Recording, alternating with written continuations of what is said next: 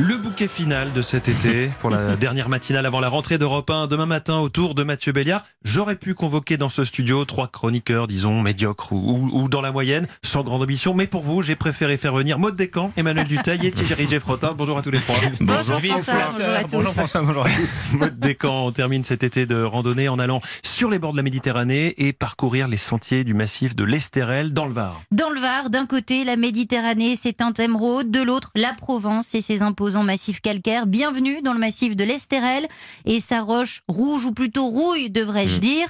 32 000 hectares de nature et de sentiers à parcourir à deux pas de Saint-Raphaël et de Fréjus. Voilà pour le décor assez idyllique, je pense qu'on est d'accord. Et on a le choix parce qu'il y a plus d'une vingtaine de balades et de randos possibles. Exactement. Ce massif, vous pouvez le parcourir en long, en large, en travers à toute heure de la journée. La lumière est changeante, c'est absolument magnifique. Si vous êtes plutôt maire, Emmanuel par exemple, alors je vous conseille d'opter pour le sentier des douaniers. Euh, c'est euh, à peu près 11 km de marche, 4h30. 4h30. Euh, c'est assez difficile. Ah, on n'oublie pas sa bouteille d'eau, mais l'avantage, l'avantage, eh bien, c'est que au bout du chemin, on est tranquille. Hein. Forcément, c'est dur, donc il y a beaucoup moins de monde. Le chemin passe par des petites criques, des calanques, des jolies plages. Bref, de quoi faire des petites pauses baignades s'il fait un peu trop chaud. Et l'avantage, eh bien, c'est qu'au bout, vous pouvez en plus prendre le bus pour revenir à votre point de départ et récupérer votre voiture. Donc ça, c'est si on préfère la mer. Si on préfère, en revanche, la garrigue. Alors, si on préfère la garrigue, eh bien, dans ce cas, on prendra plutôt le, euh, le sentier du pic de l'ours ou alors on fait le tour du Caprou. Euh, là, c'est une boucle, hein, 2h30 de marche, assez facile et un très beau panorama à la clé. Au sommet du Caprou, si on veut s'amuser un petit peu, il y a une table d'orientation avec euh, donc une vue panoramique mmh. sur Cannes et sur toute la côte. Et puis, vous pouvez aussi pousser jusqu'à la grotte de la Sainte-Baume, qui est également euh, connue sous le nom du sanctuaire de Sainte-Marie-Madeleine, euh, qui était venue évangéliser la Provence. Et voilà, la petite pause spirituelle avant de, avant de finir sa rando. Avant la pause, puisque quand même malgré tout, après l'effort, le réconfort, généralement dans vos chroniques euh, mode camps. Emmanuel Duteil, votre passion Alors, on rien à manger dans pour les têtes couronnées, votre passion pour les rois et les reines, nous a emmené cet été dans des châteaux partout dans le monde.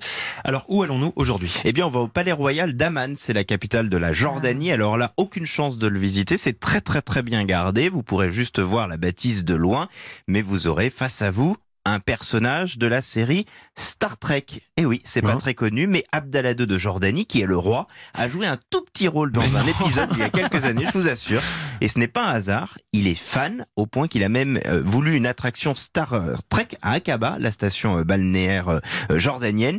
Il n'aurait pas dû devenir roi. Le prince héritier aurait dû être le frère du feu roi Hussein, mais voilà, son père en a décidé autrement. Il a donc décidé que ce serait Abdallah II. Et à 57 ans, aujourd'hui, Abdallah II, qui règne quand même depuis 20 ans hein, maintenant sur la Jordanie, mmh. est aussi très connu grâce ou à cause de son épouse, puisque la reine mmh. Rania, mariée avec laquelle il s'est marié en 93, qui est alors, je veux pas paraître sexiste, mais on est quand même voilà, obligé de dire qu'elle est très jolie, toujours très élégante. Elle ne porte jamais le voile, c'est aussi un message extrêmement important. Et elle est très très investie dans des causes qui lui tiennent vraiment à cœur, comme euh, la défense des enfants victimes de violences euh, et d'abus. Elle a écrit un livre hein, justement pour les enfants, ce qui fait qu'elle est souvent présentée comme une des femmes les plus influentes du monde. Et d'ailleurs, elle est très présente sur les réseaux sociaux. Oui, c'est une monarchie qui communique beaucoup. Il suffit par exemple de suivre son compte Instagram. Elle a 5 millions et demi de personnes qui la suivent. Je sais pas si vous vous souvenez, mais il, y a... Vous, il y a quelques semaines, on avait parlé de la reine du Bhoutan. Je vous disais déjà qu'elle était très présente, mais elle en était quand même très très loin. Bon, en tout cas, la reine Rania poste beaucoup de photos avec ses enfants notamment. Ils ont quatre enfants. Ils véhiculent vraiment l'image d'une famille euh, moderne et en même temps très respectueuse des traditions de la Jordanie. Le prince héritier Hussein Ben Abdallah, qui occupe un rang de plus en plus important dans les activités de la famille royale, est aussi un de plus en plus euh, présent. Alors c'est vrai bien évidemment sur les réseaux sociaux, mais dans la vie de cette mmh. monarchie euh, jordanienne, puisque en plus en Jordanie, hein, le roi dirige. Hein, il a véritablement de vraies prérogatives. C'est vraiment lui euh, qui gère le royaume achémite. Hein, je ne sais pas si vous le savez, mais c'est comme ça qu'on appelle euh, la Jordanie. Mm. Et ce n'est pas simple, en plus aujourd'hui, au regard de la crise perpétuelle que traverse euh, la région. En tout cas, Emmanuel Dutail, je vous souhaite un jour de jouer dans un film avec la, reine d'Angleterre. Ouais, mais je suis pas fan de Star Trek, moi, en tout cas. Alors, à propos de film, Thierry Geffrotin, avec vous cet été, nous avons écouté Morricone, Michel Legrand, John Berry notamment. Pour cette dernière chronique sur les musiques de films, vous avez choisi un très grand compositeur. Il s'agit de John Williams. Ouais, impossible de parler de musique de film sans évoquer John Williams, mais mais quel film choisir? Alors Star Wars, Les Aventuriers de l'Arche perdue, Ah oui. euh, Il faut sauver le soldat Ryan, E.T., la liste de Schindler. Euh, voilà, c'est interminable, c'est très difficile. Alors j'ai choisi une musique que j'aime particulièrement, la bande originale de Jurassic Park.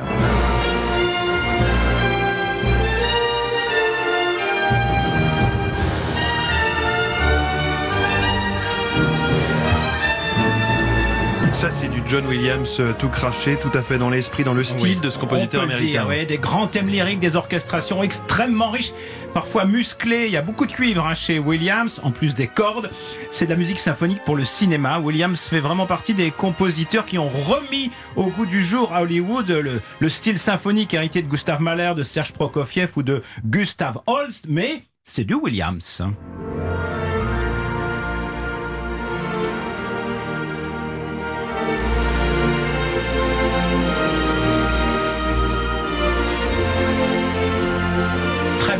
N'est-ce pas Imaginez pour restituer la beauté impressionnante et la grandeur des dinosaures dans la parfait. nature. Oui, je pense qu'on peut dire que c'est très réussi. John Williams qui sait aussi nous faire peur avec sa musique ou tout simplement créer un sentiment de crainte, de fascination. hein. Il y a toujours beaucoup de travail à la fois dans la composition, mais aussi dans Ah l'orchestration. oui, énorme travail. Euh, il y a plus d'une heure de musique hein, dans Jurassic Park et c'est aussi un exploit dans la composition et l'orchestration. Tout a été bouclé en un peu plus d'un mois. La BO de Jurassic Park, ce sont deux thèmes hein, principalement, des compositions qui à l'action évidemment. Je vais vous donner quelques titres de la BO. Vous avez Le Voyage vers l'île, ça c'est bon, c'est assez calme. hein. Œil pour œil, ça, ça commence à se tendre. L'éclosion du bébé raptor, Ouais. c'est pas mal. Et puis alors là, écoutez plutôt le Raptor attaque.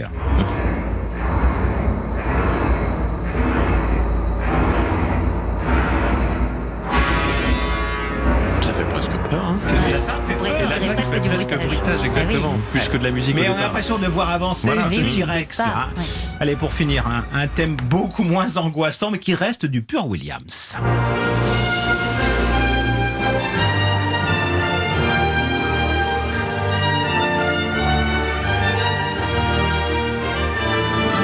John Williams pour le générique de fin de ce kiosque des découvertes de l'été sur Europe 1. Un grand merci Thierry Geffrotin, Emmanuel Duteil, Maud Descamps. Bon dimanche